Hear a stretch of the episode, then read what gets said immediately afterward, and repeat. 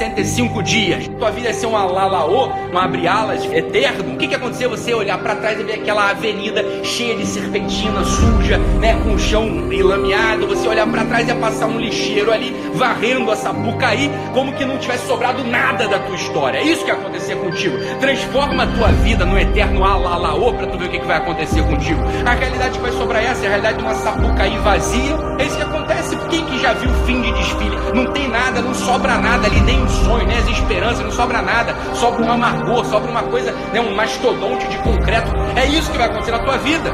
Né? Que a gente não faça a nossa vida esse eterno alalaô, mas que seja uma obrigação verdadeira. Que a gente se obrigue a cada dia a entrar na realidade da vida, que a gente se obriga a cada dia a crescer no grau de realidade. Como faz isso? Olhando para a circunstância concreta e fugindo desse mundo abstrato.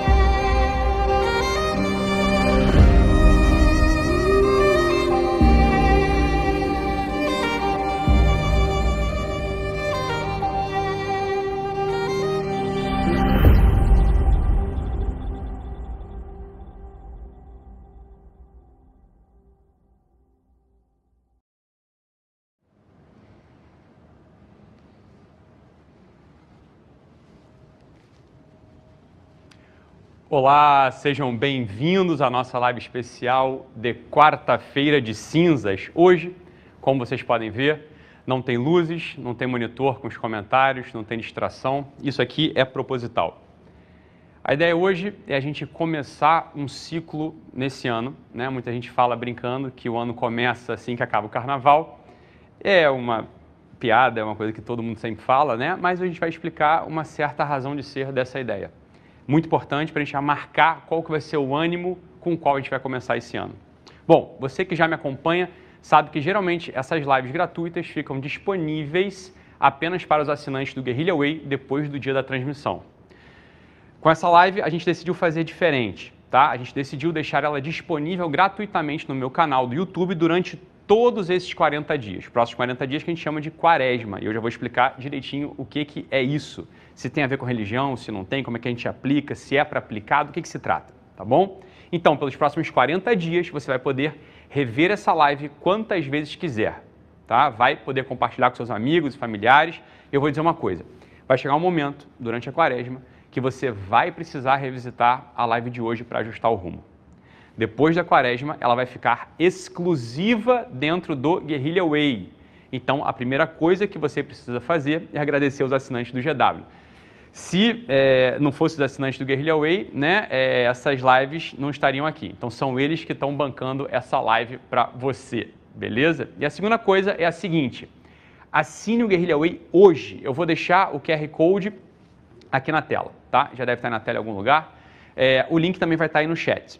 Né? Se quiser clicar no link ou no QR Code, fica à vontade. A assinatura custa só 290 reais por ano e você vai ter acesso a uma aula exclusiva, igual a essa aqui, todo mês e também a um e-book toda semana. A gente chama esse e-book de caderno de ativação porque ele vai te ajudar na prática, semana a semana, a amadurecer. E além da aula mensal e dos cadernos de ativação semanais, de vez em quando a gente solta lá uma série especial, como foi a série de 10 aulas Você Será um Homem, meu filho. Vocês lembram bem, né? Ou né, uma série especial de caderno de ativação, como a gente acabou de fazer no carnaval, que vocês tanto falaram bem, tanto comentaram, né, e conseguiram colocar em prática. Queria já falar para vocês uma coisa, não vou deixar para o final, não vou falar aqui agora já, ok? Que durante esses 40 dias, né, durante esses 40 dias, eu vou gravar diariamente uns pequenos áudios que vão estar dentro do aplicativo do GW, para ajudar vocês nesse itinerário desses 40 dias tão determinantes para o nosso ânimo do ano ok? Então, essa aqui é uma grande notícia, não vou deixar vocês sozinhos depois dessa live, tá? Apesar de que ela já vai ter muito conteúdo para vocês irem colocando em prática, não vou deixar vocês sozinhos, mas eu me comprometo com vocês a, nos próximos 40 dias, oferecer, dia após dia, pequenas doses de reflexões que eu vou tirar desse livro aqui, que está na minha mesa, ok? Então, só para vocês saberem, não vão ser reflexões só da minha cabeça, são dois tomos bem grandezinhos, ok? Bem grandinhos, do Três Idades da Vida, do Garrigou Lagrange.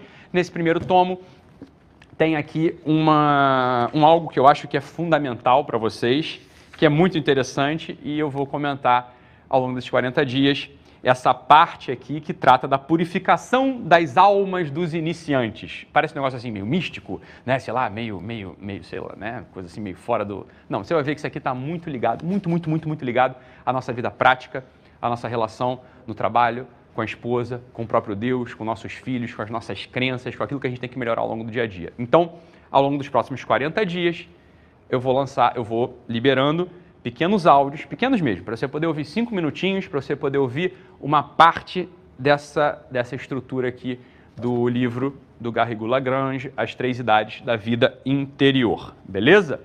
Grande notícia, né? Eu, eu acho que vai ser maravilhoso para vocês. Então, tudo isso você acessa pelo nosso maravilhoso aplicativo GW ou pelo computador. A imagem já foi aí, vocês viram, olha lá. Tá tudo muito bonito, né, pessoal? Essa aqui é a verdade, tá? Essa aqui é a verdade. Então, agora, vem comigo aqui.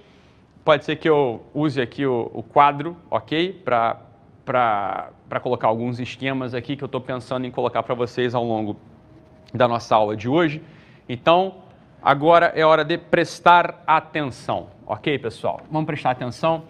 E antes de, de mais nada, vale a pena a gente falar por que, que a gente escolheu a data de hoje para fazer uma live especial.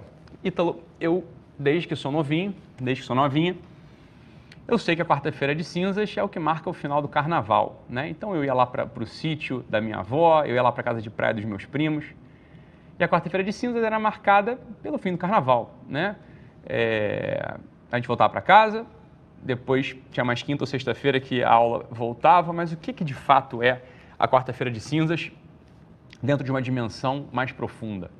O que, que, o que, que a quarta-feira de cinzas marca para gente? O que, que ela marca para gente? Então, antes de falar propriamente da quarta-feira de cinzas, eu queria que a gente imaginasse o inverno. Eu queria que a gente imaginasse o inverno, não esse nosso inverno aqui da região tropical do Rio de Janeiro, que praticamente não aparece, mas um inverno de, uma, de um, do hemisfério norte, por exemplo. Vamos imaginar um inverno europeu. Vamos imaginar o um inverno simbólico. O que, que é o inverno? O inverno é aquele momento do ano no qual parece que as nossas esperanças elas já estão indo embora. Né? O inverno é aquele momento que a gente precisa viver daquilo que a gente plantou, cultivou e colheu nas estações anteriores. Né? O inverno, ele é quase como que não tivesse vida. Qualquer pessoa que tem uma experiência do inverno sabe que é um momento dramático, é um momento de expectativa, é um momento de tensão, é um momento de espera. Ora, acontece que depois do inverno, e aqui está o meu ponto, depois do inverno, vem um momento maravilhoso, no qual, se a pessoa é um pouco sensível, ela repara que todas as esperanças voltam, como que num sopro de ar, né? como se um ar, um ar soprasse e as esperanças, elas voltam. Esse momento do ano chama-se primavera. A primavera, a primavera é aquele momento do ano no qual as esperanças todas voltam o sol de algum modo volta a brilhar. A gente nota aquele gelo já, já derretido e um calor, não o calor abafado e seco do verão, mas um, um calor gostoso, suave, leve. Quase como que uma fala de criança, um, um sopro da, da, da nossa amada aqui no nosso ouvido. Esse é, o, esse é o início da primavera. Aqueles brotos verdes que começam a sair dos galhos que pareciam mortos na estação anterior. Qualquer pessoa que tem experiência de ter visto o cultivo de uvas, que é uma fruta simbólica também, sabe do que eu estou falando. Ao fim do inverno, no meio do inverno e ao fim do inverno, a gente olha para aqueles galhos das videiras e tudo que a gente vê ali é morte. A gente vê galhos negros contorcidos anunciando o fim. No entanto, de um modo misterioso, de um modo místico, de um modo cíclico, de um modo reentrante, contrariando todas as expectativas de morte, aqueles brotos verdes voltam a sair, como que sugando uma força que vem da terra, como que sugando algo que está na, na profundeza, na interioridade exteriorizando para a gente, devolvendo para a gente a esperança verde. Né? Não é à toa que algumas pessoas associam a esperança com a cor verde. Não é? Qual que é a cor da esperança? Verde. Verde por isso, porque quando os galhos, os ramos, os galhos não, os ramos das flores, das folhas começam a aparecer no início da primavera, a esperança volta para o nosso peito. Nesse dia, nesse dia específico de primavera, do início da primavera, a esperança volta para o peito do camponês, volta para o peito do agricultor, volta para o peito dos namorados, dos pais, das pessoas que vivem, dos fiéis, de todos nós. Com um pouco de sensibilidade, a gente consegue capturar esse movimento. Ora, ocorre que isso que se chama equinócio de primavera, né, é um momento no qual o Sol está passando bem pertinho da Terra, bem pertinho da Terra, ele está voltando né, de, uma longa, de uma longa jornada de distância. Esse Sol ele começa a refletir numa outra estrutura, uma estrutura que circula muito perto de nós. é a estrutura criada mais pesada, por assim dizer, e mais próxima, chamada Lua. A Lua que marca uma série de funções humanas, né? a pesca, os calendários. Ora, essa Lua rodando aqui perto da Terra, ela é um símbolo da nossa humanidade.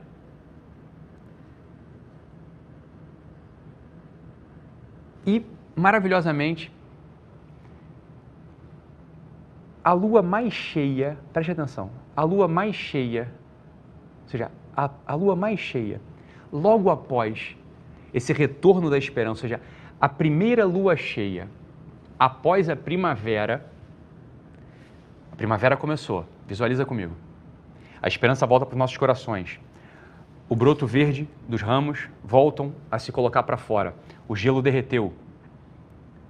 A gente começa a limpar aquilo que o inverno deixou de sujeira, de galho, as águas derretidas do inverno. A gente começa a limpar aquilo tudo, a esperança volta, a gente se olha, a gente sai da casa, abre as janelas, aquele ar, aquela lufada de ar revigorante, fresca, não mais gélida e nem seca como no verão, mas fresca entra na nossa casa. Bem, esse é o dia do início da primavera. Esse sol ilumina a lua, ilumina a lua, que vai se enchendo. E a primeira lua cheia, após o início da primavera, é o que determina a data mais importante do nosso calendário. A data mais importante do nosso calendário, e perceba por quê. A data mais importante do nosso calendário, que é o símbolo vivo da esperança que retornou e iluminou a minha humanidade, o primeiro, a primeira lua cheia após o início da primavera é o que marca a data mais importante do nosso calendário. É aquele dia no qual não só, preste atenção nisso, não só a esperança da agricultura, a esperança do cultivo da terra, a esperança dos lavradores e dos camponeses retorna. Mas é quando retorna a esperança de todo o gênero humano. É quando volta a esperança de todos os homens caídos, de todos aqueles que, olhando para si, e essa é uma experiência que certamente você tem, eu tenho, nós todos temos essa experiência. A experiência daquele homem que enfrenta temores diariamente, temores de não ser fiel, de não ser bom, de não ser leal, de não ser justo, temores de ver os seus bens roubados, ver os seus entes queridos mortos. Esse ano foi marcado por isso. Pessoas queridas ao nosso redor foram embora, faleceram. Talvez numa velocidade maior do que nos anos anteriores, numa presença maior do que nos anos anteriores. O homem é feito de muitos e muitos temores. Muitos e muitos temores. Todos esses elencados aqui e mais uma lista que talvez você queira completar aí na, na tua intimidade. Ocorre que esse dia, essa lua cheia, após o início da primavera, ela é como que a luz que ilumina essa escuridão ela é uma palavra de consolo para o coração dos aflitos, para o meu e para o seu. É a volta da esperança, como eu dizia, não só dos agricultores, a esperança material, mas é a esperança de que a gente vai durar. A esperança de que nós temos um algo que dura, que é imortal, que não morre.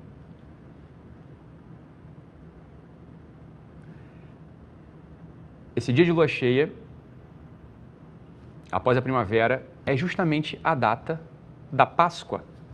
O domingo de Páscoa é o primeiro domingo posterior a essa lua cheia. Talvez você tivesse esquecido disso. O que é a Páscoa? A Páscoa marca a ressurreição daquele que morreu para nos livrar dos medos, porque o único medo razoável do homem é se perder, é se afastar permanentemente da fonte mesmo da criação. Se você quiser, é ir para o inferno. Esse é o medo real do homem. Qualquer outro medo, concorda comigo, é vão, é transitório.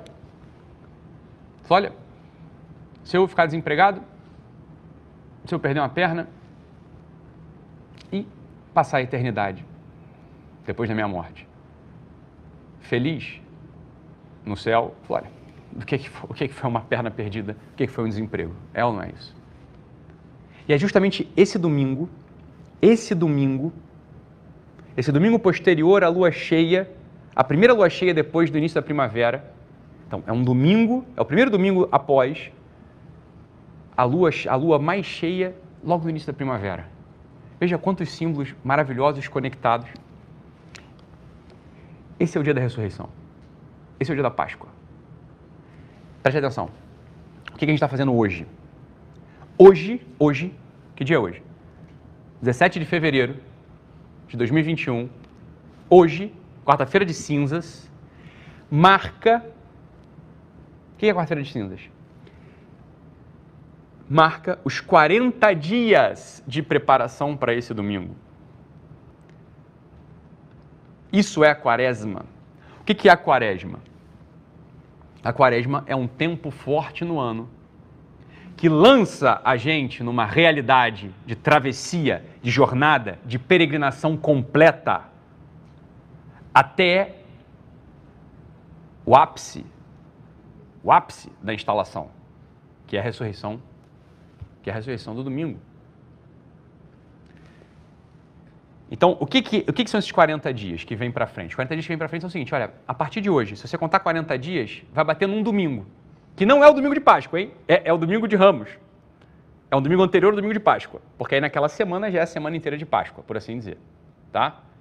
Então, olha só, se contar hoje, se pegar no calendário e contar hoje 40 dias, esses 40 dias vão acabar no domingo de Ramos.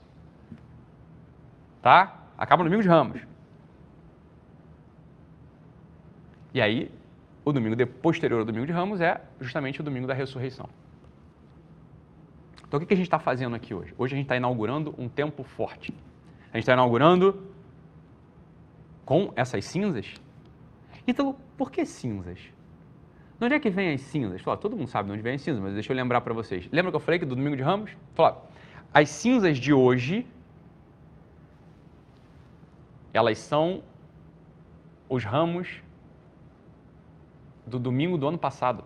No ano passado, os ramos utilizados na festa litúrgica, que já anunciam a ressurreição, né? Então, está no domingo de ramos, ou seja, daqui a uma semana é a Páscoa. Domingo de ramos, daqui a uma semana é a Páscoa. As palmas, né, as palmeiras, os ramos, os galhos, eles comemoram, né? Comemoram a entrada triunfal de Cristo em Jerusalém. Não é isso? Então, esses ramos eles são recolhidos, são incinerados e são armazenados para o ano seguinte para o ano seguinte.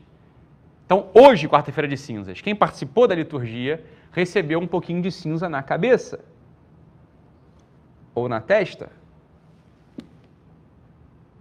Um pouco de cinza na cabeça ou na testa. Essas cinzas elas são o ramo queimado do ano passado, tá? E essas cinzas, as são jogadas na nossa cabeça e, né, o, a pessoa que joga na nossa cabeça fala lá umas palavrinhas muito fortes, inclusive. Tá? Então, o que, que a gente está fazendo hoje? Hoje a gente está começando, começando esse itinerário de 40 dias. Lembrando uma coisa que vale a pena a gente ter em mente para a gente poder aproveitar muito melhor esse tempo, que é o seguinte. O número 4 é um número simbólico. Bem, todo número simbólico, mas o 4 ele guarda um símbolo muito poderoso. O número 4 ele é símbolo de totalidade humana, de totalidade material. Tudo, preste atenção, tudo que é, olha, tudo que tem uma pretensão de totalidade está agrupado em quatro. Então, quantos, quantos são os temperamentos humanos? Quatro. Sanguíneo, melancólico, colérico e fleumático. Né? Quantos são os elementos da natureza? Quatro fogo, terra, ar e água? Quantas são as estações do ano? A gente falava aqui. Fala, tudo isso é matéria, tudo é material. Quantas são as estações do ano? Quatro. Primavera, verão, outono e inverno. Fala, olha, uma coisa que talvez você tenha esquecido. Que é lindo, lindo, lindo, lindo. Quanto dura a gestação humana? Quanto dura a gestação humana?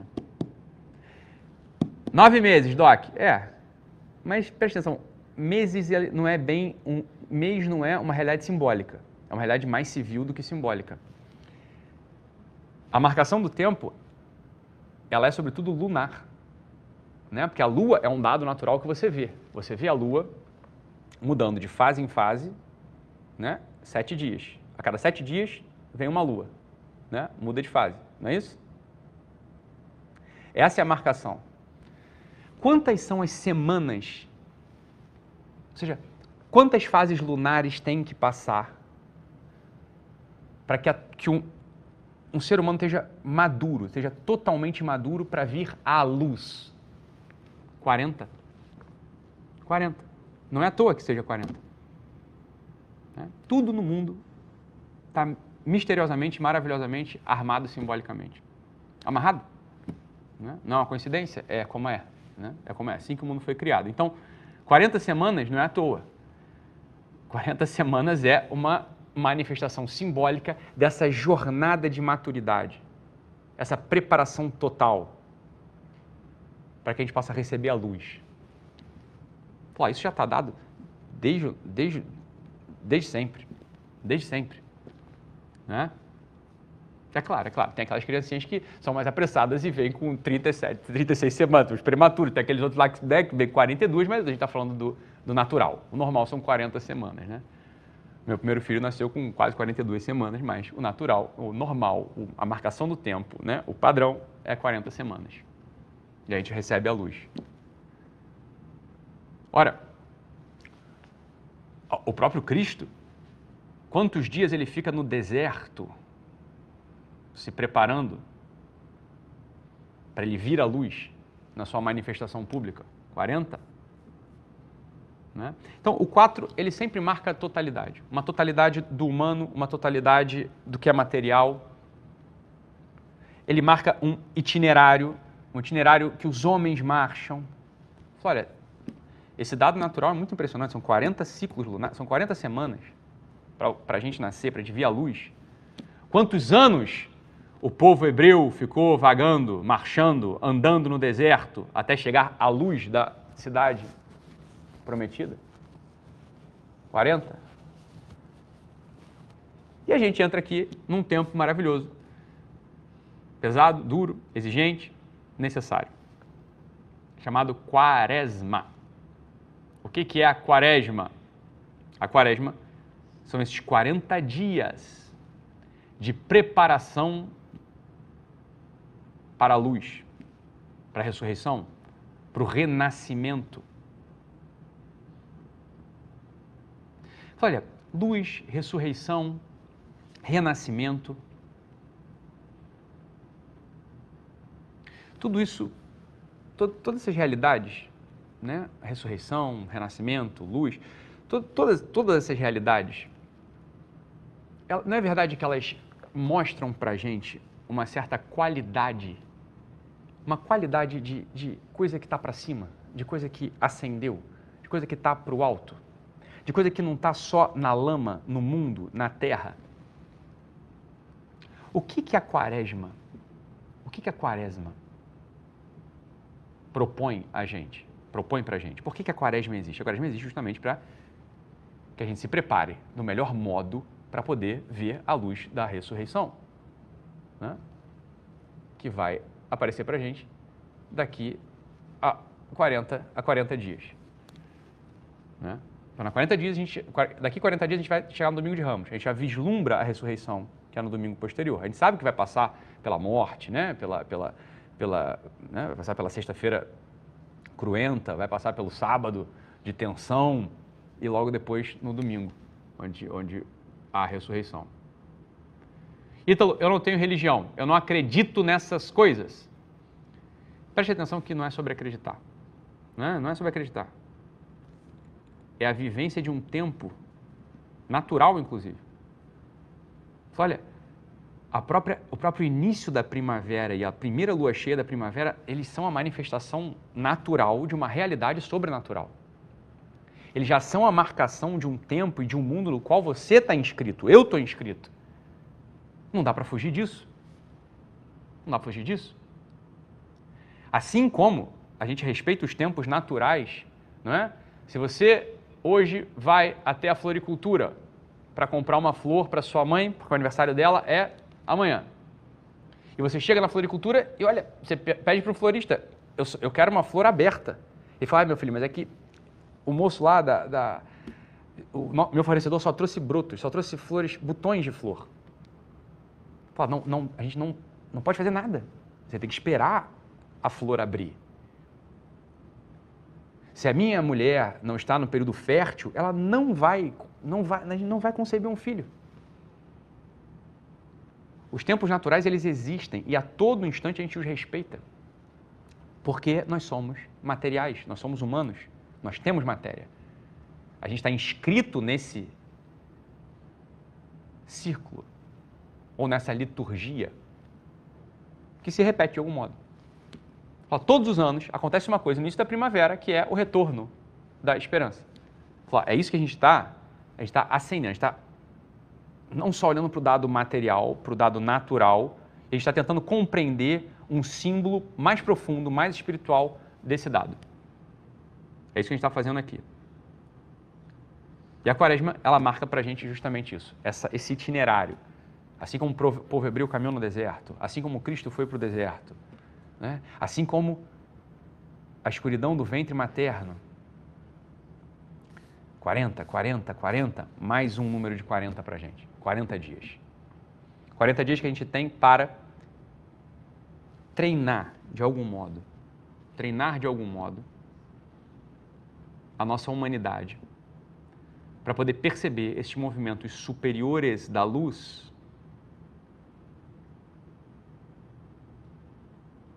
O que, que são movimentos superiores da luz, Ítalo?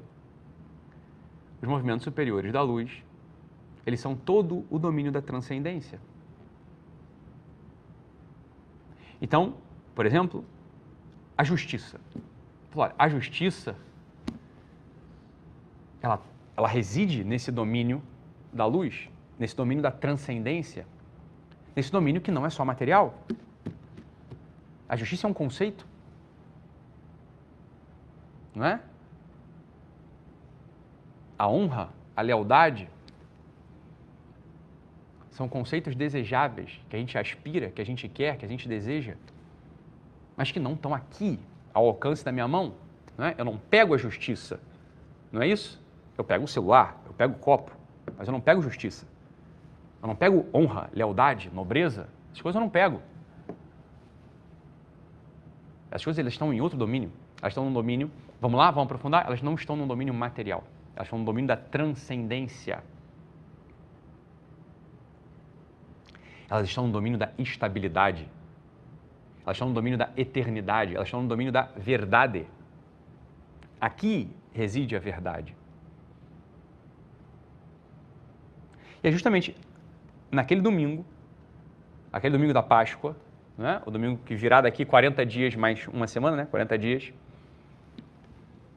Esse domingo mostra para a gente esse domínio, a existência desse domínio da verdade, do logon, do logos, do verbo que se fez carne, habitou entre nós, padeceu, morreu e ressuscitou. Como quem diz, não adianta matar, querer matar a verdade. Se você quiser matar a verdade, ela volta daqui três dias viva. Quando aquele promotorzinho, aquele funcionário público de terceiro escalão, pergunta a Nosso Senhor, pergunta a Jesus, quid est veritas? Quid est veritas? O que é a verdade? Pilatos pergunta a Jesus. Jesus, sendo a verdade, responde o quê? para ele. Quem lembra o que é que Jesus responde a Pilatos? Numa das cenas mais dramáticas de toda a narrativa universal. Nada. Ele se cala, ele silencia. Como quem diz, só alguém humilde e sereno, com o coração limpo e puro, pode perceber a verdade. A verdade estava na frente de Pilatos, sangrando, sangrando, se derramando por ele, e ele não quis ver. E ele chicoteia, açoita, abre chagas na verdade, crucifica a verdade, sepulta a verdade e ela volta três dias depois. Total, completa, ampla, brilhante, resplandecente, luminosa, gloriosa. Isso é a Páscoa. Que já está dado para a gente no nível simbólico natural, através da primavera e da lua cheia. Veja, as realidades são muito semelhantes. As realidades são muito próximas. É claro que uma no nível natural e outra no nível sobrenatural, da transcendência. Mas são, são, é a mesma realidade, é a mesma estrutura sendo mostrada para a gente. E esses 40 dias, eles são justamente a preparação que possibilita, ou que pode possibilitar, que a gente olhe para esse domínio da transcendência, da verdade, e possa perceber com a nossa inteligência, para que a nossa inteligência informe o nosso coração, dilate-o e assim a gente possa amar mais. Dito de outro modo, o fruto esperado desses 40 dias de preparação é a caridade, o amor. É isso que se espera. E como desenvolver o amor, a caridade, que possa estar ali, na expectativa da ressurreição? Perceba, veja, você, eu e você, nós não somos melhores do que aqueles amigos mais íntimos de Cristo. Aqueles amigos, amigos, olha, Tiago, Pedro, lembra deles? Você já leu essa história algum dia na vida? Tiago, Pedro, Mateus, estava todo mundo ali.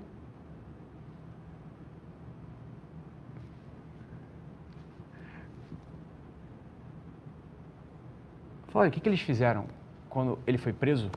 Fugiram. E o que, que eles fizeram quando as mulheres disseram que ele tinha ressuscitado? Não acreditaram. Foi ser coisa de mulher. Né? Eu não sou melhor do que eles. Você também não. Então, por que diabos a gente, se não se preparar, a gente vai ter o coração e os olhos prontos para perceber esse mundo da transcendência que ressuscita e aparece esplendorosamente para a gente? Nada, nada, nada indica que isso vai acontecer. Pelo contrário, o mais provável é que a gente faça como eles, negue, negue, negue, negue, negue, negue. E não perceba. Olha, é isso que se pretende na quaresma. A quaresma pretende que a gente domine, mate os três inimigos. Preste atenção há três inimigos do homem. Há três inimigos para o homem. Há três inimigos cujo ofício, cujo trabalho é achatar, aplainar, amputar essa capacidade de transcendência do homem. São três desafios você também já ouviu, existe uma trinca, existe uma tríade de inimigos do espírito para o homem. E a gente vai explicar aqui como combatê-los. Né? Então, quais são esses inimigos? Esses três inimigos para o espírito do homem são a concupiscência da carne, a concupiscência dos olhos e a soberba da vida. Esses são os três inimigos do espírito do homem. Curiosamente, na quaresma, nós somos chamados a fazer três coisas. Que coisas nós somos chamados a fazer na quaresma? Que coisas há milênios se pratica nesses 40 dias? São três coisas também. É uma tríplice tecnologia. espiritual. Três coisas a gente faz na quaresma. Quais são as coisas que a gente faz na quaresma? Ou que a gente é chamado a fazer na quaresma e que a gente vai destrinchar aqui hoje. Quais são essas três coisas? Olha, jejum, esmola e oração. Jejum, esmola e oração. Essas são as três coisas que a gente é chamado a fazer na quaresma. E percebam aqui já a conexão. Percebam aqui já a conexão. O jejum, ele se direciona ele se direciona ao combate da concupiscência da carne. A esmola, a concupiscência dos olhos e a oração, a soberba da vida. Tá? A soberba da vida? Beleza? Os três inimigos do homem são combatidos pela tríplice tecnologia da quaresma. Calma que eu vou explicar direitinho aqui. E para a gente entender isso melhor, para ficar dentro de um esquema, a gente vai imaginar a nossa relação com as três coisas que importam. Então, olha só. Aqui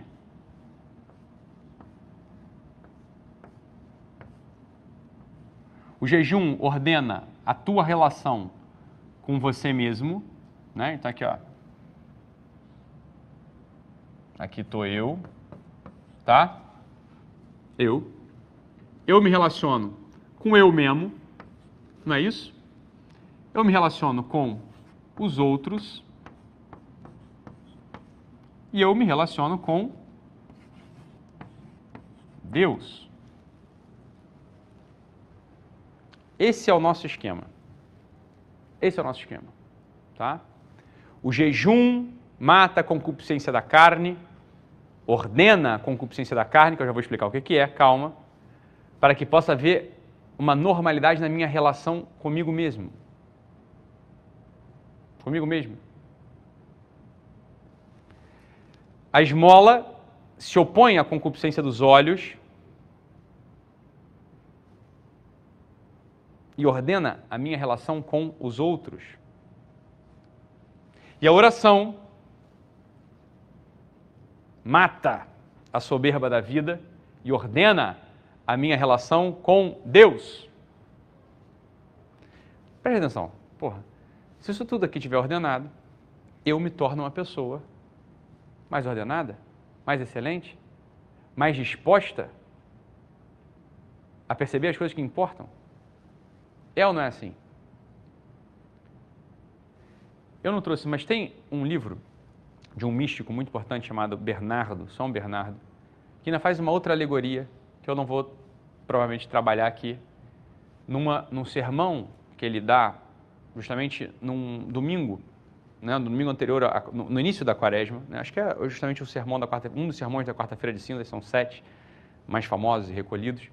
Ele faz uma associação e fala o seguinte: olha, existem modos de se relacionar com o mundo, modos próprios de se relacionar com o mundo, são bons, modos bons de se relacionar com o mundo, que são como um peregrino. Deixa eu botar de outra corzinha aqui, vê se dá para ver. Na, dá para ver? Peregrino, morto ou como o ressuscitado.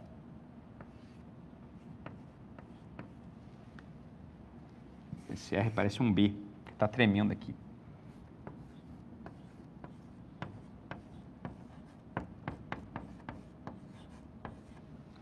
Tá? Mas isso aqui eu não vou tratar hoje, não. Mas você vê que dá para a gente desdobrar isso aqui de muitos modos. De muitos modos, tá? O que, que a gente precisa entender aqui, ó? Que é isso que a gente vai fazer nesses 40 dias. A gente vai fazer jejum, dar esmola e fazer oração. Fazer jejum, dar esmola e fazer oração. Essas três coisas, essas três coisas,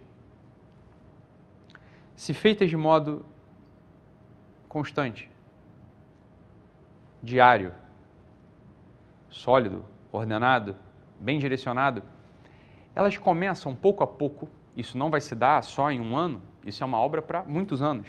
É que esse é um ano, tá? esse ano que a gente tem. Esse ano que a gente tem. Então, olha, ele começa a ordenar essa concupiscência da carne, a concupiscência dos olhos e a soberba da vida.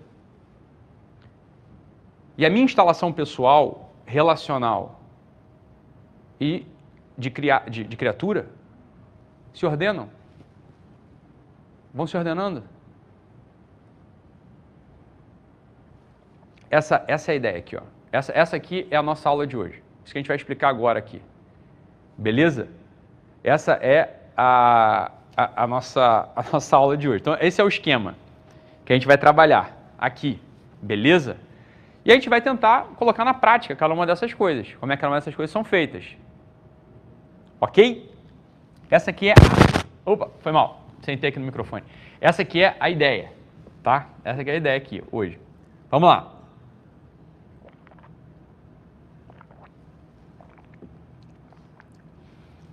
A concupiscência da carne? Falei, olha,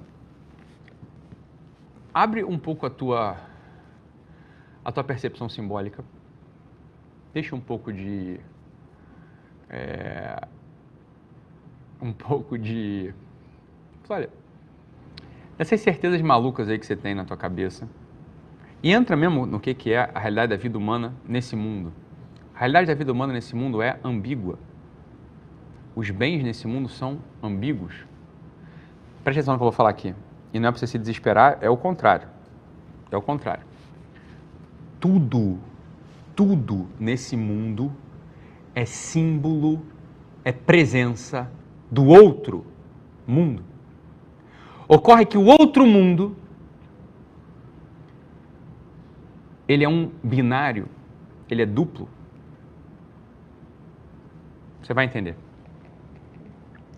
Água é bom ou ruim?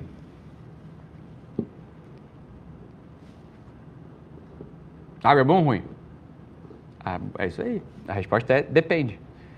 Para quem está se afogando, é a pior coisa do mundo. Para quem está com sede, é mais valioso que mil reinos. Não é, é ou não é? Né? O amor, a paixão, é bom ou é ruim? Humana. Aqui, humana. Estou falando da divina, falando da humana. Olha, é bom quando ela é direcionada à minha esposa. É horrível quando é direcionada à mulher do próximo. É ou não é? Essas são as realidades desse mundo. As realidades desse mundo, elas são assim por quê? Porque esse mundo, presta atenção, ele é um símbolo, ele é um espelho do outro. E o outro mundo é justamente uma dualidade bem definida de bem e mal, de bem e mal, de céu e inferno. Tudo nesse mundo, de algum modo, é reflexo simultâneo do céu e do inferno. Ora, céu e inferno são qualidades estáticas, por assim dizer, eternas. Eterno é melhor do que estático. Estático dá a ideia de que está tudo paralisado, não é isso que eu quis dizer. É simultâneo.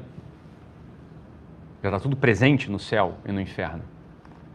Nesse mundo as coisas vão se desenvolvendo, volver, vão se desenrolando Tudo, tudo nesse, tudo nesse mundo é presença de céu e de inferno. A sabedoria consiste em treinar o coração e o olho para conseguir já nesse mundo separar as coisas. E tender, tender a se chegar mais para aquilo que é símbolo nesse instante do céu e rejeitar aquilo que é símbolo do inferno. É assim que a gente consegue um relacionamento excelente, um, né? um, um desempenho excelente, um amor. É assim que, é, essa é a tecnologia de orientação do mundo, na verdade. E como que a gente consegue distinguir esse olhar e esse coração? Para já nesse mundo, entre as coisas materiais, a gente conseguir ter a clareza, a clareza espiritual, a clareza de olhar, a clareza de coração, a gente conseguir distinguir o que, que é o melhor e o que, que é o pior. O que, que é símbolo de céu, o que, que é símbolo de inferno aqui. Ainda que pareça outra coisa, porque, claro, ninguém escolhe o pior porque é pior. Você escolhe o pior porque você fez uma distinção errada. Você caiu no inferno sem querer.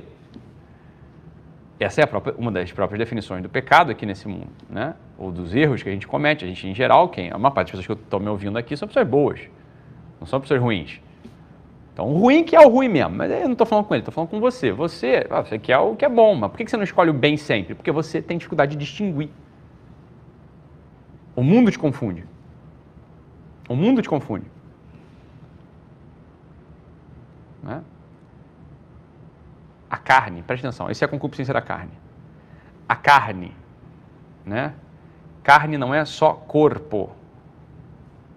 Carne é corpo animado, é o nosso corpo. O corpo morto, por assim dizer, né? ou o corpo dos animais, sempre foi descrito de modo distinto desse nosso corpo. São palavras diferentes em grego, inclusive. O corpo, o corpo morto, o corpo dos animais chama-se soma soma.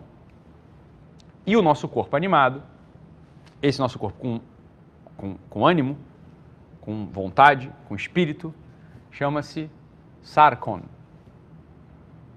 Essa é a carne. Essa é a nossa carne. É uma carne animada. É uma carne que deseja. Tá? Os médicos aqui agora falam, ah, sarcom, ah, sarcopenia, né? É falta de músculo. É um jeito que a gente fala, ah, fulano está sarcopênico, né? Porque perdeu o músculo. Mas não é só, é o músculo humano, é o músculo animado com vontade, é o músculo com intenção. O que é a concupiscência da carne? A concupiscência da carne é um direcionamento habitual do nosso corpo, da nossa carne, aquilo que dá prazer. Aquilo que dá prazer. Ora, prazer desse mundo. Prazer desse mundo. É justamente aí que a gente falou que reside a raiz dos erros, da maior parte dos erros. É essa confusão, essa incapacidade de distinguir o que há de céu e de inferno já nas realidades temporais.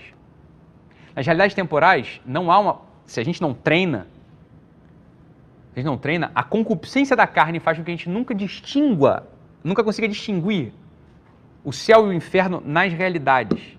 Faz que a gente sempre se aproxime, não do que é céu e inferno, mas do que é agradável ou desagradável. Ora, todo mundo sabe que é desagradável acordar às 5 e meia da manhã. Quem gosta de acordar às 5 e meia da manhã? Ninguém. Mas a gente não acorda porque é agradável ou desagradável, a gente acorda porque a gente precisa pagar nossos boletos. Ou se recuperar de um problema de saúde e fazer atividade física. Bom, a única hora que eu tenho é 5 e meia da manhã, então tem que levantar, tem, tem, né?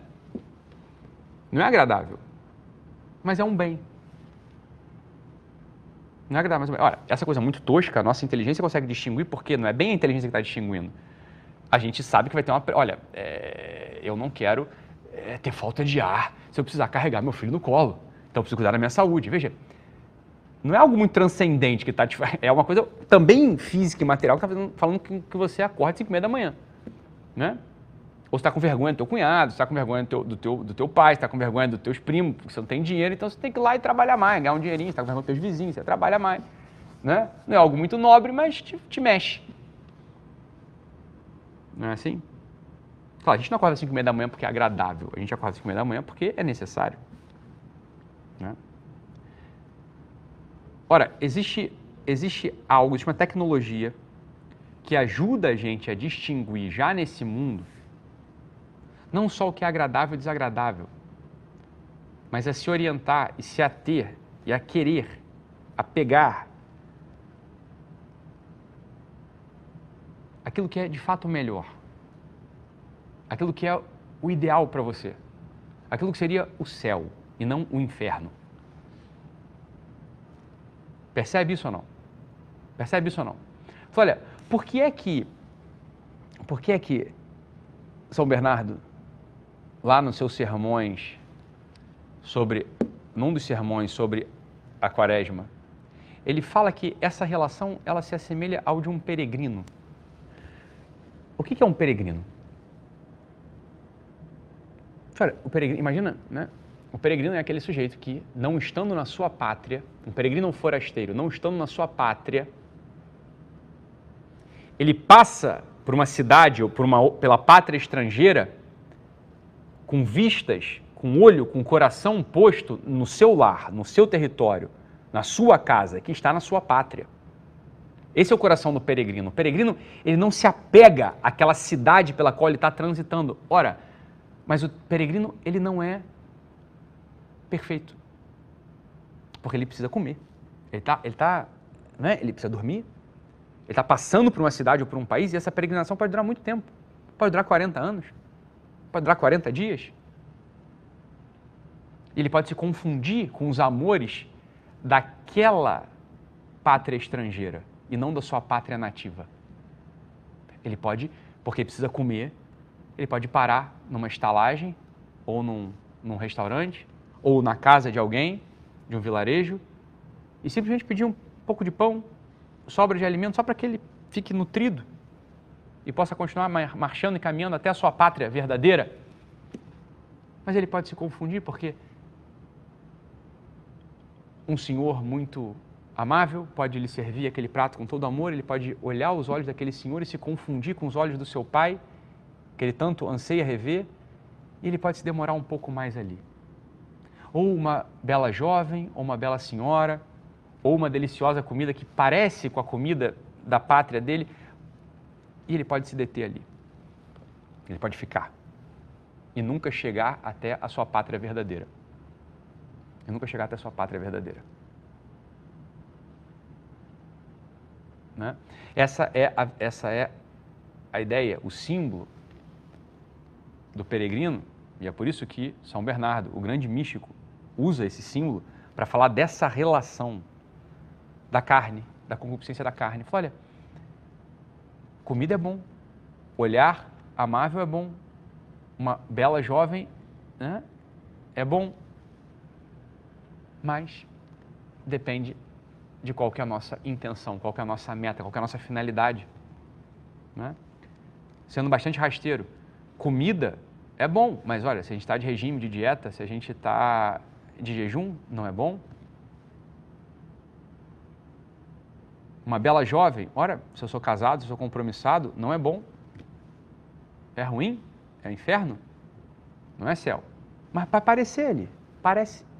Ainda que eu tenha assim, ó, eu tenho a pátria, a pátria está na minha cabeça, a pátria está no meu coração. Mas eu posso me confundir, eu posso me confundir, né?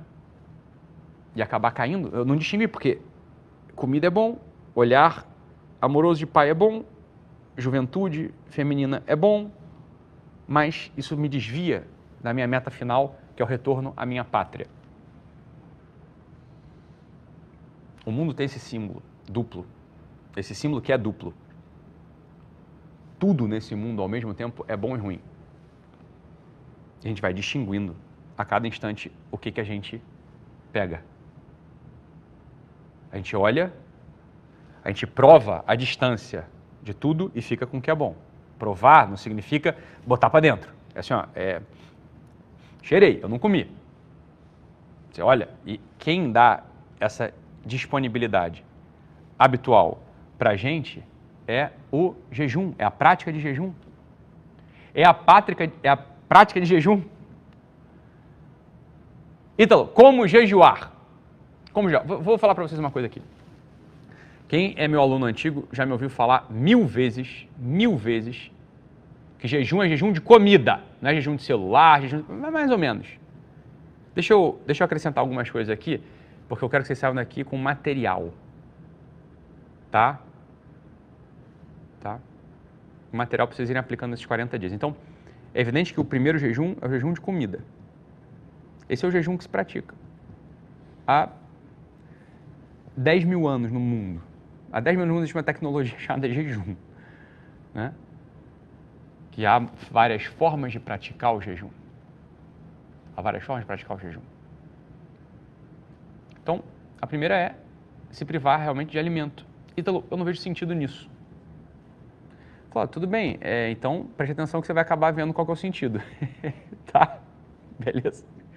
O sentido é, claramente, claramente o sentido do jejum é você estar mais atento, mais recolhido a um único incômodo chamado fome, que você consegue controlar de algum modo.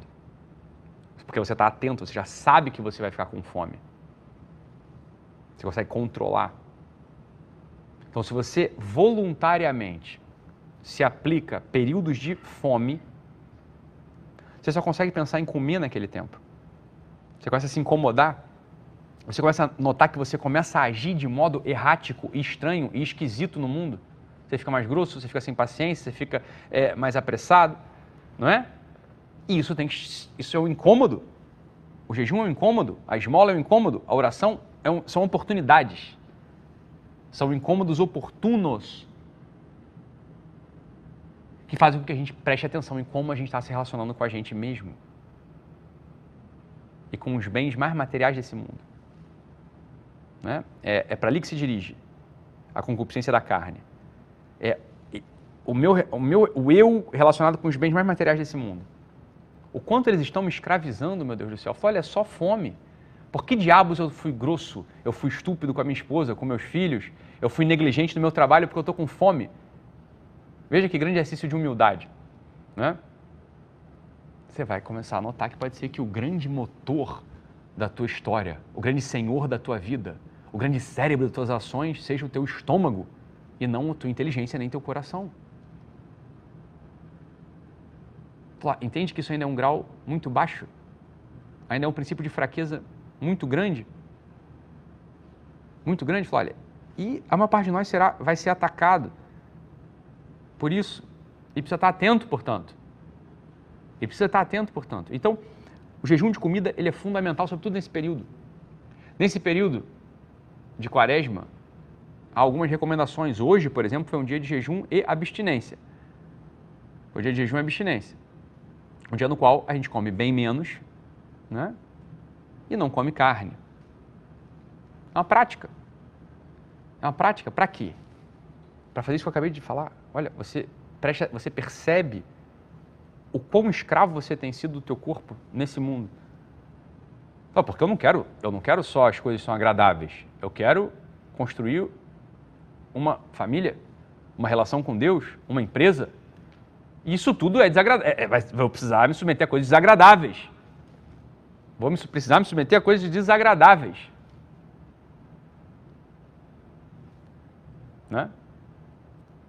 E aí a gente vai, pronto, vai, pá, pá, começa de jejum. Então jejum é o seguinte, é ficar sem comer por um tempo mesmo. É, olha, num dia inteiro eu faço apenas uma refeição completa. Isso é um jejum. Isso é um jejum dos iniciantes, é um jejum ótimo para mim e para você. Esse é o nosso jejum. Tá? Voluntariamente, você pode fazer um jejum permanente, não de tudo, né? Óbvio, senão você morre. Mas jejum permanente é algum alimento que você goste muito nesses 40 dias. Ah, então eu adoro café. A café nem é alimento, né? Café é um, é um mimo, é um, é um energético. Né? Então, eu gosto muito de chocolate. Não mais porque vai ter a Páscoa, né? Então na Páscoa eu vou comer ovo de chocolate. Então já fico 40 dias aqui sem comer. Né? Então vai pensar aí como você falou. Isso é coisa que você vai fazendo. Isso é, isso é quaresma. O que, que, você vai, o que, que você não vai consumir? E aí, como eu disse, vocês já me ouviram falar muito é, de que jejum é jejum de alimento, não é jejum de outra coisa. Mas, mas, o próprio São Bernardo fala de outros tipos de jejum que não são. Bem, ele fala lá jejum, né? não são exatamente o jejum, mas são tipos de jejum. Então ele fala só: o jejum dos olhos. Jejum dos olhos. Olha, não é que seja exatamente o mesmo jejum do alimento, mas a verdade é que os nossos olhos eles desgovernam muito as nossas ações. Né? E todo, né, todo marketing vive disso. O sujeito nem quer ter dente branco. Nunca nem sabia que era um problema não ter dente branco. Mas começa a mostrar dente branco, dente branco, dente branco, dente branco, daqui a pouco você quer o quê? Você quer ter dente branco, porra. Eu não sabia que era um problema ter dente de outra cor. Mas aí começou a vir um monte de dente branco. Aí fala que tem oral B, não sei das quantas, colgate, não sei das quantas, sensodine, não sei das quantas, vai clareamento no dentista, laser, não sei o quê. Pô, puta, dente branco deve ser bom. Quero dente branco. É ou não é assim? Falou, ó, o olho desgoverna as nossas ações. Fala, tudo bem, ter dente branco não, não é uma coisa ilícita, imoral, não é nada, mas é desnecessário, você concorda? Dentistas do meu coração, não vão ficar bravos comigo. Vai todo mundo querer continuar tendo dente branco. Fica tranquilo, eu também quero ter dente branco. Então não tem problema nenhum. Mas o fato é esse, dente branco é uma, uma estupidez. Para que você quer dente branco? Ah, porque é mais bonito. Eu sei. Só que não é próprio. Isso aí foi minha invenção. Alguém um dia falou que dá para ter dente branco mesmo sendo velho. Quem tem dente branco é criancinha. Não é? Mas você já entendeu o que dizer. Então, óbvio, o olho desgoverna as nossas ações. Né? O olho desgoverna as ações. O sujeito nem quer atrair a mulher, mas fica lá vendo TikTok o dia inteiro. Aquelas menininhas, aquela, aquela, aquela mulherada lá toda dançando, dançando, dançando, dançando, dançando. Daqui a pouco começa a querer ter outra. Mas querer ter outra. Então, óbvio que vai desgovernar as suas ações. Né? Então, olha, o jejum dos olhares. O jejum dos olhares. Propósito é que você vai ter que botar o que está desgovernando minhas ações, que eu claramente sei que que, entram, que entra pelos olhos. Pronto, nota, anota e faz um jejum de 40 dias aí. Né?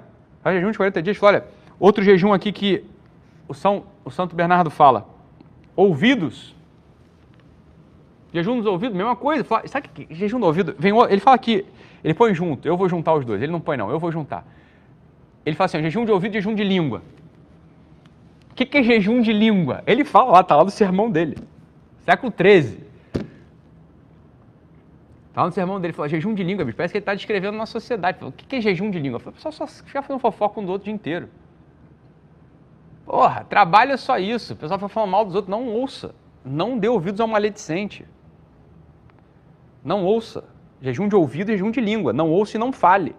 Ítalo, como fazer isso? Falei, olha, meu filho, é, falando para os outros mesmo. Saindo de perto, eu falo, falo assim, olha, galera, eu tô um negócio super legal, estou aqui fazendo um, um, um, desafio dos 40 dias, né? Pessoal poder entender você. Estou num desafio de 40 dias e não fazer fofoca e não ouvir fofoca. Vamos entrar comigo? Sei lá, dá teu jeito, né? Mas faz um mal danado. São coisas que estão entrando, estão entrando pelo olho, estão tá entrando pelo ouvido, né? A língua está botando para fora, está saindo só coisa ruim no nosso coração, a gente está se regozijando naquilo, né? Quer dizer, jejum de língua. Então, aquele sujeito que tem uma, um costume de fazer piadinha o tempo todo. Mas é só ele que ri da piada e os outros. O sujeito que está fazendo piada nunca ri, é sempre humilhado, é sempre diminuído. Fala, olha, tá mal isso aí, né? Então, jejum de língua. Jejum de mãos. O que é o jejum de mãos? Olha, não fazer coisas inúteis e desnecessárias. O que é algo inútil e desnecessário? Por exemplo, vou dizer o que é trabalhar mal. A gente trabalha com as mãos, né? Digitando, escrevendo, pendurando, apertando o botão, né? Ajustando o foco. É, a gente trabalha com as mãos. É, jejum de mão é isso. Olha, é, trabalhar bem.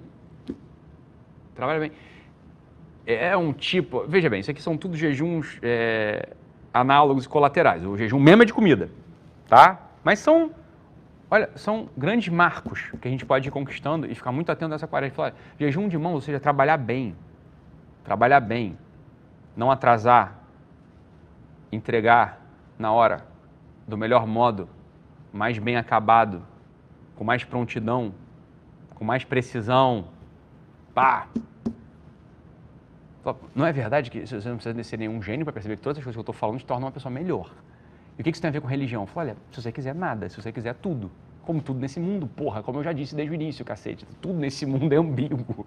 Você tá entendendo? O sujeito mais ateu do mundo pode ver essa live assim: o sujeito mais ateu do mundo pode ver essa live sair daqui muito melhor do que o sujeito religioso. Porque, você vê, essas coisas que eu estou falando aqui, o que dessas coisas que eu falei aqui é ou não é? Os ateus da live aí vão falar assim, é, realmente, dá pra, tudo isso que está falando aí é bom mesmo.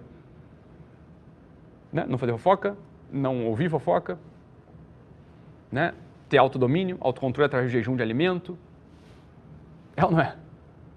E é claro que o sujeito religioso pode pegar isso tudo e dar uma dimensão espiritual para isso também. Percebe ou não? Como o tempo da quaresma, ele é, como eu falei, ao mesmo tempo, ele é sobretudo, né? Uma realidade que pretende espiritual, mas ele também é um marco, ele marca os 40 dias que antecedem a primeira lua cheia da primavera. Então, existem essas duas dimensões, a dimensão natural, ou seja, uma pessoa sem Deus e sem religião vai melhorar, vai se preparar para um evento cósmico e natural que, queira ela ou não, acontece e marca o ciclo de instalação nesse mundo. Percebe isso ou não? Percebe isso ou não? Pois é. Pois essa é uma das. Uma, e o último tipo de jejum que São Bernardo põe, eu anotei aqui, né? É o jejum da. É é um jejum que a alma faz. Qual que é o jejum que a alma faz? O jejum das vontades. Vou te falar o que é jejum de vontade. Bruno, vamos comer? Vamos, então. Onde é que você quer ir? Eu pergunto. Aí ele fala assim: Ah, vamos na pizzaria. Aí eu falo: Ah, é que tem ali um lugar de hambúrguer muito bom que eu conheço. Eu falo, meu filho, então por que você perguntou onde é que você quer ir? Você concorda? Você já, você já, você já queria ir na porra do hambúrguer? Por que, que você ficou confuso? Ah, onde é que você quer ir? Para fingir que você é simpático, que você é humilde, que você né, é, é, é, não é apegado. Né? Fala, mas que coisa estúpida. Você concorda que isso não faz nenhum sentido para alguém que tenha mais de 7 anos de idade, 6 anos de idade? Fala, olha, um homem maduro, uma mulher madura, vai pensar assim, Bruno, onde é que você quer ir na pizza? Falo, cara, pizza. Deixa eu perguntar, pizza é comida? É. As pessoas comem pizza? Comem. Você come pizza? Come. Pô, então vai na, vai na pizza e come pizza. Faça um jejum das tuas vontades, entendeu? Um jejum das tuas vontades. A gente é cheio de vontades o tempo todo. Tem que ser do nosso jeito. Tem que ser do nosso jeito que, que esse tempo, esses 40 dias, são um tempo maravilhoso para a gente abrir mão de certas coisas que são absolutamente estúpidas e imaturas, infantis, são compatíveis com uma criança de 5 anos. Eu quero meu ursinho, eu quero meu ursinho, eu quero meu ursinho. Porra, você tem 5 anos, toma o teu ursinho não enche mais saco. Agora, você tem 20 anos, 30 anos, 40 anos, 50 anos, você está nessa brincadeira de querer ter ursinho e ficar chorando se não te dão um teu ursinho? O que, que é ursinho? Ué, ursinho é isso, é a minha opinião, é a minha, a, o lugar que eu quero sair, é a cor do, do, do, do carro que eu quero comprar, é, porra, meu Deus do céu. Vai brigar com a tua mulher porque a tua mulher quer um carro branco e você quer um carro azul? Você tem um estado mental de uma pessoa de 5 anos. Cinco anos. Vai, carro branco. Me dois carros brancos, então. Ah, minha mulher vai ficar feliz de carro branco? Carro branco. Pronto. E a mulher pensando na outra coisa, é a mesma coisa. Ela também, tá, bom. Carro azul, carro branco, porra. Você que assim, as guerras mundiais, né, familiares são causadas por esse tipo de imaturidade. Incompreensível para um, para um homem, para uma mulher numa sociedade tradicional madura, meu Deus do céu né? e que está ao alcance da nossa mão. Fala, olha, qual que é a grande... Você vai ver, se você praticar jejum com essa finalidade, você começa a domar a concupiscência da carne. Começa a, a, a domar a, a, a concupiscência da carne. E o teu relacionamento começa a melhorar. Né? Começa a melhorar.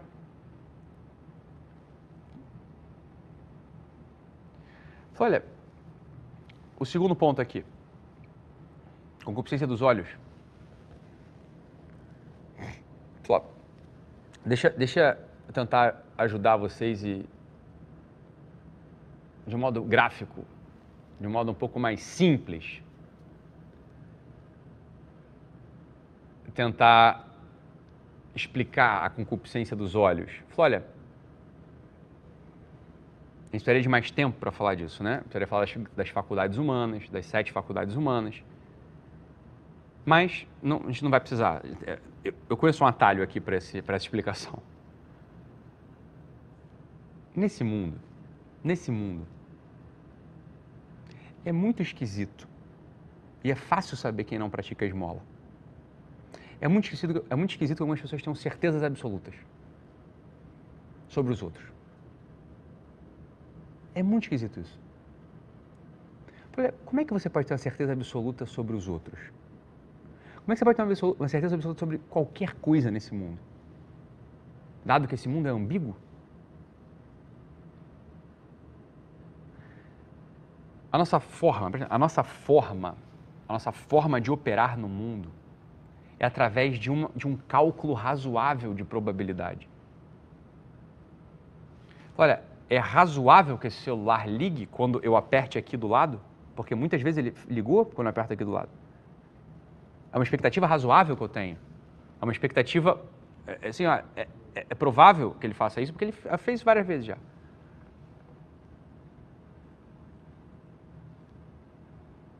Acontece que algumas pessoas têm certezas absolutas. E, obviamente, diante das certezas absolutas, só pode haver injustiças ou frustrações. Injustiças ou frustrações, para haver diante certezas absolutas. Né? Olha, vamos lá. Fulano de tal, fulano de tal é mal. Olha, o que você está fazendo aí? Você está transformando uma expectativa razoável numa certeza absoluta. A tua inteligência, ela nunca é tão aguda. Por quê? Não necessariamente por um defeito dela, mas por uma característica do mundo. O mundo ele nunca se apresenta de modo unívoco e absoluto para a gente. Nada nesse mundo se apresenta assim. Como eu disse, tudo nesse mundo é símbolo de céu e inferno ao mesmo tempo. Então a nossa inteligência, a nossa percepção, ela trabalha com estimativas, com aproximações, que podem ir se tornando, pouco a pouco, superstições, certezas supersticiosas. A mãe de toda superstição é não dar esmola. O combate à superstição é dar esmola. A operação supersticiosa no mundo ou seja, o tornar o olho o grande juiz, o grande juiz das nossas ações, é superstição. É uma deturpação da realidade deste mundo que é, preste atenção nisso aqui, narrativa. Sed auditos, audito solo tuto creditor. É ouvindo que eu acredito e não vendo. O ver é estático, o ouvir é dinâmico. Quando a gente vê, está visto. E quando a gente ouve? A gente precisa de tempo para que você possa dizer uma palavra depois da outra. Uma palavra depois da outra. Então, o que é a concupiscência dos olhos? Vocês estão de máscara, não tem problema. É, o que é o pessoal daí que está atrás da câmera, né? O que é a concupiscência dos olhos? A concupiscência dos olhos é justamente esse mecanismo, esse processo de tornar a tua visão, ou aquilo que você vê, o juiz absoluto. E não dar tempo, não dar tempo para ouvir. Para ouvir. Como é que a esmola ela ordena? Ela, como é que a esmola ordena esse movimento do homem? Olha, o que é esmola em primeiro lugar? Esmola é pegar o teu dinheiro do teu bolso e dá para o mendigo. Dá para o mendigo. Olha, o que é um mendigo? O mendigo é aquele sujeito que tendo, sendo da mesma espécie que você, tendo a mesma natureza humana que você, ele se assemelha muito pouco contigo. Pelo olho. Quando você olha um mendigo, você vê alguém sujo, feio, perigoso, desgrenhado, sem lar, sem casa, às vezes sem um estado claro de consciência. Então teu olho te engana. Olha, É justamente isso, é a concupiscência dos olhos, é você julgá-lo pelo que está vendo. Quando você pega o teu dinheiro e dá para o mendigo, o que você está fazendo? Você está contando uma história, você está narrando algo, você está matando essa concupiscência, essa cristalização dos olhos, do olhar. Você está dissolvendo o teu juízo absoluto numa expectativa agora. Pouco razoável. Veja, a gente tem que ceder, a gente faz o contrário, né? Clec, eu tenho que quebrar esse juízo absoluto, ou seja, é um mendigo, é alguém que não, né? Não tem mais jeito. Isso aí nem parece humano. Não, eu estou dissolvendo essa certeza através de uma expectativa pouco razoável, que é, não, ele é um ser humano, é um filho de Deus, tem uma alma, tem uma história, tem uma família possível, tem até uma dignidade que pode retomar. A dignidade pode, pode retomar. É, aquelas histórias que a gente ouve sempre, daquelas comunidades que, que é um dos meus sonhos, é esse, né? uma das coisas que eu quero fazer e pretendo fazer com meus GWs e em algum momento não vai ser esse ano, né? talvez no próximo, mas eu quero colocar os meus alunos, meus é, pessoal que é GW, né? Quero poder oferecer para eles, porque vai ser um benefício para eles também, para mim, para quem for atendido, é, criar um movimento desse, de, de, de, de recuperação de, dessas pessoas que estão em situações miseráveis, né? É, seja pelo crack, seja pela qualquer tipo de droga, por situações subhumanas de, de trabalho, né, de prostituição. Então, uma das coisas que eu quero fazer, pretendo fazer, e hoje a gente já poderia né, começar a pensar nisso, porque tem estrutura, tem gente muito bem disposta, tem gente muito com um coração muito amplo, muito generoso, e temos já muita gente né, no, aqui com a gente, no GW.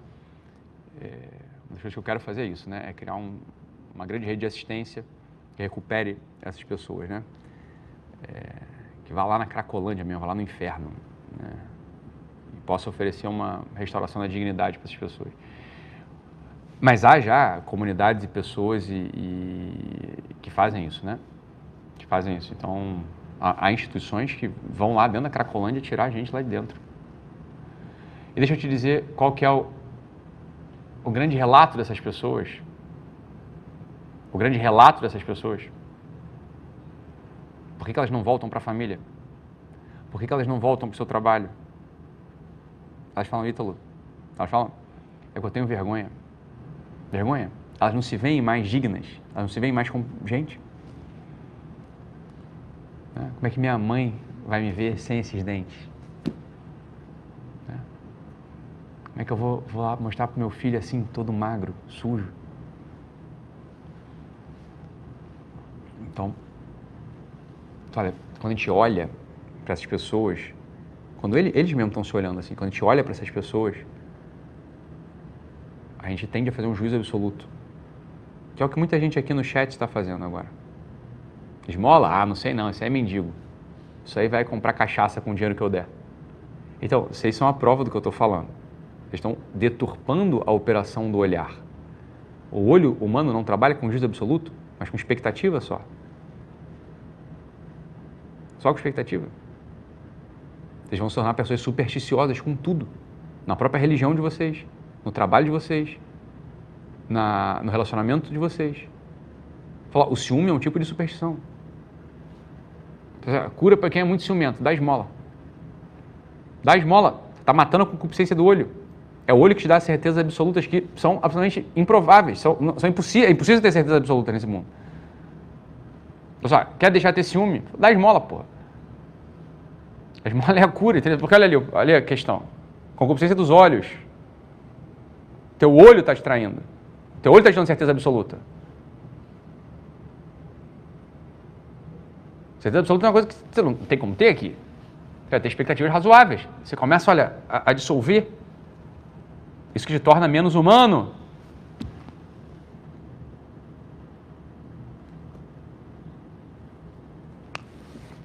Você deu dinheiro para o mendigo. Você está contando uma história que esse sujeito que não tinha esperança pode agora ter, que esse sujeito que não tinha perfume pode ter, que esse sujeito que não tinha alimento pode ter. Está contando uma história de restauração da dignidade dele. Essa é a aposta para quem dá. Essa é a aposta para quem dá esmola. Você está dando esmola, você está treinando o teu olho. Você está treinando o teu olho. Fala, Ítalo, como dar esmola? Fala, olha, você vai dar esmola se você tiver dinheiro, se você tiver mendigo. Se você não tem dinheiro nem mendigo, você não vai conseguir dar esmola. Você concorda ou não? O jejum e a esmola são práticas que dependem de uma circunstância. Né? São práticas circunstanciais. O jejum. Né? Você tem que ter saúde para poder praticar. Você tem que ter comida para poder praticar, porque se você já é um sujeito famélico, já tem fome, você não tem como praticar jejum, você concorda? Você já não tem mais o que, né? Não tem, não tem, não tem. Então é isso, olha. Esmola, como é que você pratica? Você pratica esmola assim, ó, tirando dinheiro do bolso e dando para o mendigo. Então, não tem mendigo na minha cidade. Olha, é, acha um. Vai, vai onde tem. Sempre tem um lugar onde tem mendigo. Não, então eu não, não sei onde tem mendigo. Então você vai procurar um desses lugares que seja tipo uma santa. Um lugar desse de caridade, uma instituição de caridade. E não é que você vai chegar lá e vai falar assim, moça, quanto é que você precisa por mês? Ó, toma aqui a assinatura, é, 100 reais por mês eu vou te dar. Não, não. Quando você estiver passando na casa, nessa casa, você desvia o teu caminho, você passa nessa casa, você tira os reais que você tem no bolso, você dá para essa instituição. É assim que dá, é, essa é a substituição possível quando você não tem mendigo disponível. Tá ou não? Tá ou não? É, é, é esses são os princípios da esmola. Tá? A esmola, ela vai matando a concupiscência dos olhos, vocês já entenderam nessa altura o que, que é, né? Vocês já entenderam o que, que é. Então, a gente já falou das duas primeiras práticas, jejum e esmola. A gente já concretizou o jejum e concretizamos a esmola. Isso são práticas. Isso não é uma coisa que você vai ouvir, vai achar bonito e vai embora. Isso é para você fazer. Eu concretizei os modos possíveis de jejum. Eu concretizei o modo e o motivo e a finalidade da esmola. Tá ou não?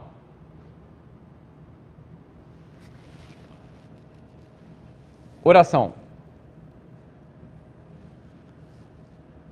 Olha, a oração, ela mata ali, ó, a soberba da vida. Ela mata ali a soberba da vida. O que, que é a soberba da vida? O que, que é a soberba?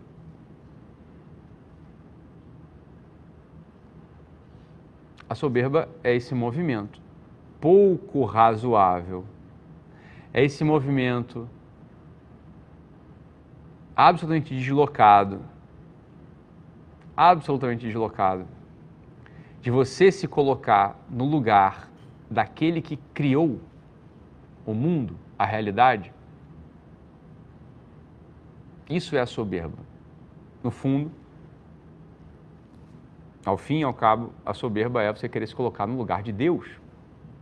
E olha ali justamente a relação que se estabelece. Olha, a oração ordena, resolve, contrapõe a soberba da vida, se contrapõe a soberba da vida e ordena a tua relação, a tua relação com Deus. Olha, eu e Deus, ó, a relação estabelecida ali.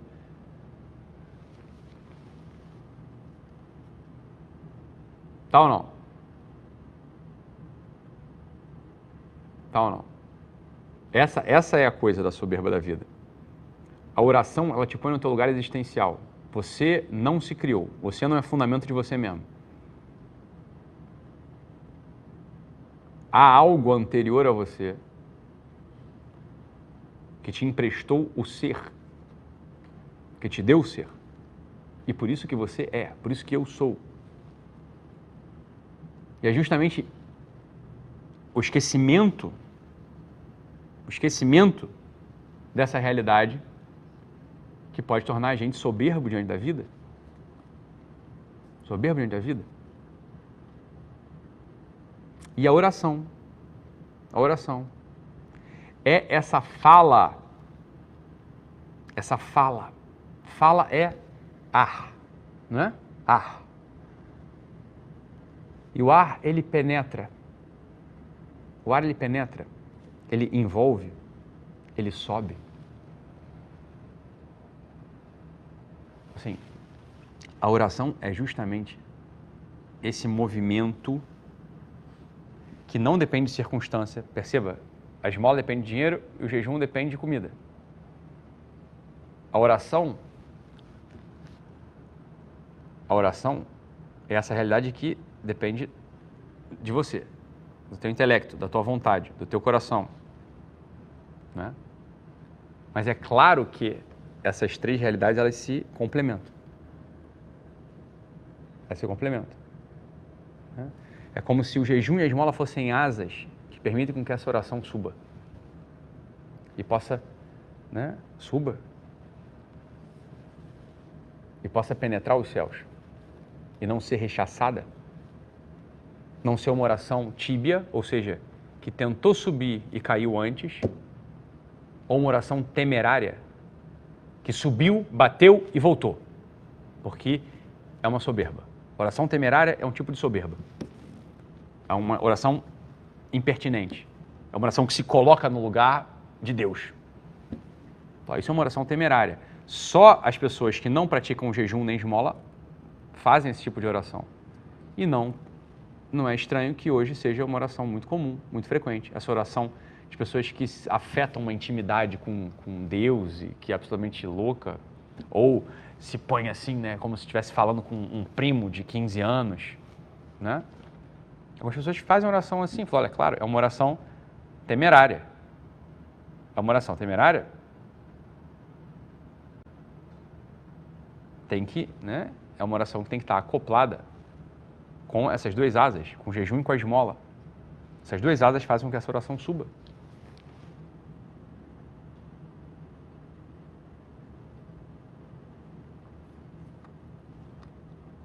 Quais são os tipos de oração? A gente já percebe aqui, ó, jejum e esmola como algo fundamental. Hoje em dia é muito comum, né? Hoje é muito comum alguns grupos, algumas pessoas é, fazerem só oração e não praticarem nem jejum nem esmola. O que vai acontecer? Ou a oração vai ser tíbia, né? ela vai cair, ela não sobe, ou a oração vai ser temerária, ela vai ser rejeitada. Tá? Vai ser rejeitada. A oração é uma fala arquetípica, é uma fala excelente, é uma voz. O que é uma fala arquetípica? Uma fala arquetípica é uma fala que está unido a falas anteriores que tem grande sentido em si. Dito de outro modo, a fala, o verbo, ele pode ser, ela pode ser uma fala só humana, só minha, ou ela pode ter uma tendência, uma tensão de se conectar com o verbo anterior a tudo, com o verbo com V maiúsculo. Desse modo, a oração mais excelente é a oração litúrgica, que é como se fosse a fala do próprio Deus que se manifesta nesse mundo através da liturgia. Por isso, a fala mais excelente nesse mundo chama-se missa. A oração mais excelente nesse mundo é aquela oração que se diz na missa. Porque na missa há uma renovação do mesmo sacrifício de Cristo na cruz, que é o ápice de tudo porque antecede a ressurreição. Tudo isso está contido. Tudo isso está contido na missa, que é a fala excelente. Que é a fala excelente. Essa é a oração. É uma oração litúrgica. Essa é a oração que é fundamento e raiz de todas as outras orações. E existem as orações não litúrgicas, que são as orações mentais.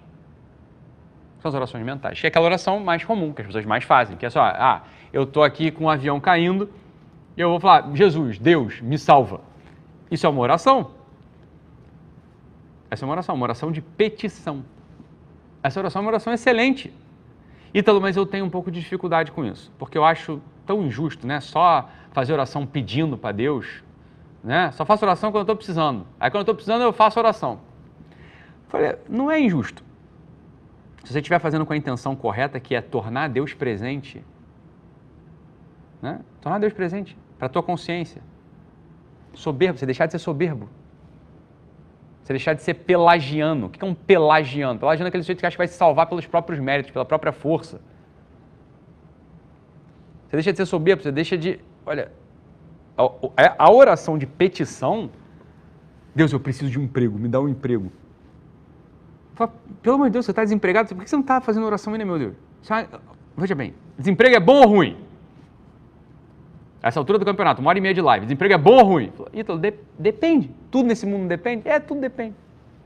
Se o desemprego foi o meio através do qual você conquistou uma intimidade espiritual e a vida eterna, olha, ele é bom, portanto. Você conseguiu ver o que há de céu nessa circunstância, não o que há de inferno nela. Você extraiu o que há de céu e não o que há de inferno nessa circunstância. Se você tem um desemprego e você faz orações de petição frequentes, você está trazendo Deus para a tua consciência, para a tua presença, para o teu coração, para o teu peito. Você está pedindo ajuda dele. E ele pode fazer duas coisas. Ele pode ajudar e te dar um emprego. Ele costuma fazer isso. Ele pode não te ajudar e não te dar um emprego. Porque você ainda não é humilde o suficiente. Essa é a operação no mundo. Essa é a operação no mundo. Né?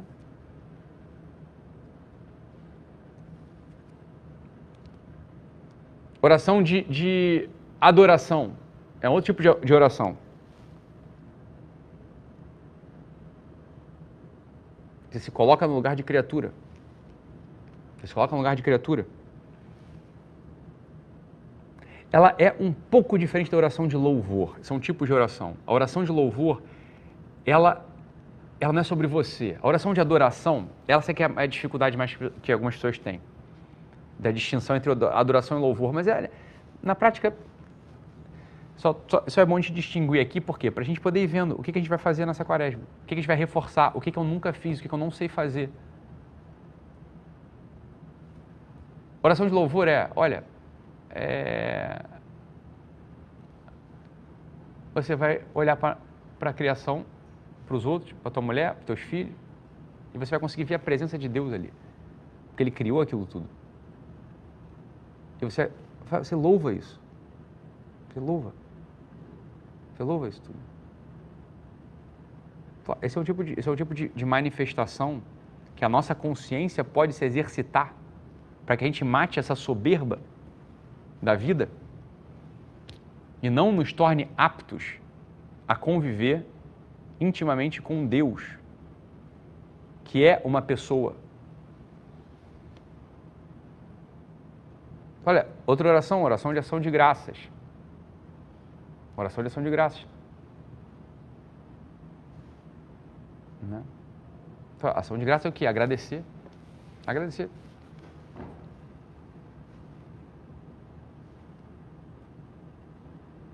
E a oração de intercessão, que é pedir pelos outros, que você ama ou que você não ama. Então, essas são as formas de fazer oração. Essas são as formas de fazer oração. Vamos recapitular aqui. Vou falar uma por uma, eu já expliquei, vou falar uma por uma, e a gente vai pegar nessa quaresma, nesses 40 dias, a gente vai, olha, vamos trabalhar cada uma delas. A gente vai trabalhar cada uma delas. O que está me faltando aqui? Qual é o ponto cego na minha relação de oração? Qual é o ponto cego na minha prática de oração? Olha, primeiro que eu falei, oração litúrgica. Aquela oração que você se une ao verbo mesmo, ao verbo mesmo. Olha, qual é a oração litúrgica? A oração litúrgica por excelência é a missa. Então, essa quaresma, você pode botar esse propósito.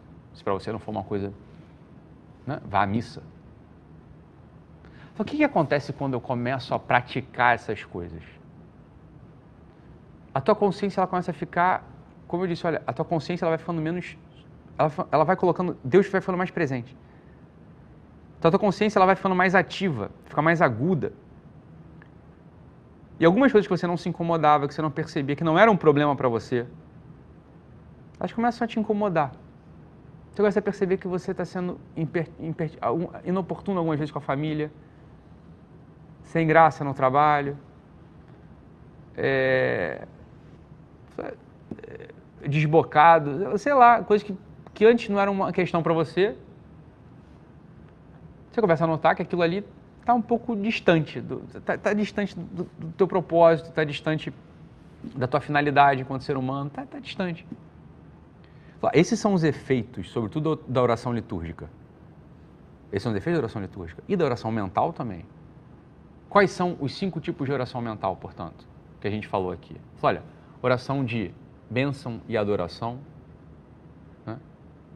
oração de petição, oração de intercessão,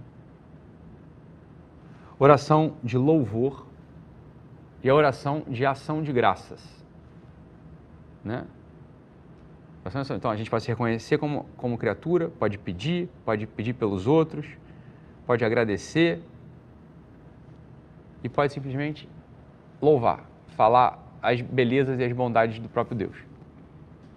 Esses são os cinco, cinco mais um, né? A oração litúrgica, que eu coloquei a missa como um grande exemplo, e depois a oração, as cinco tipos de oração mental possíveis.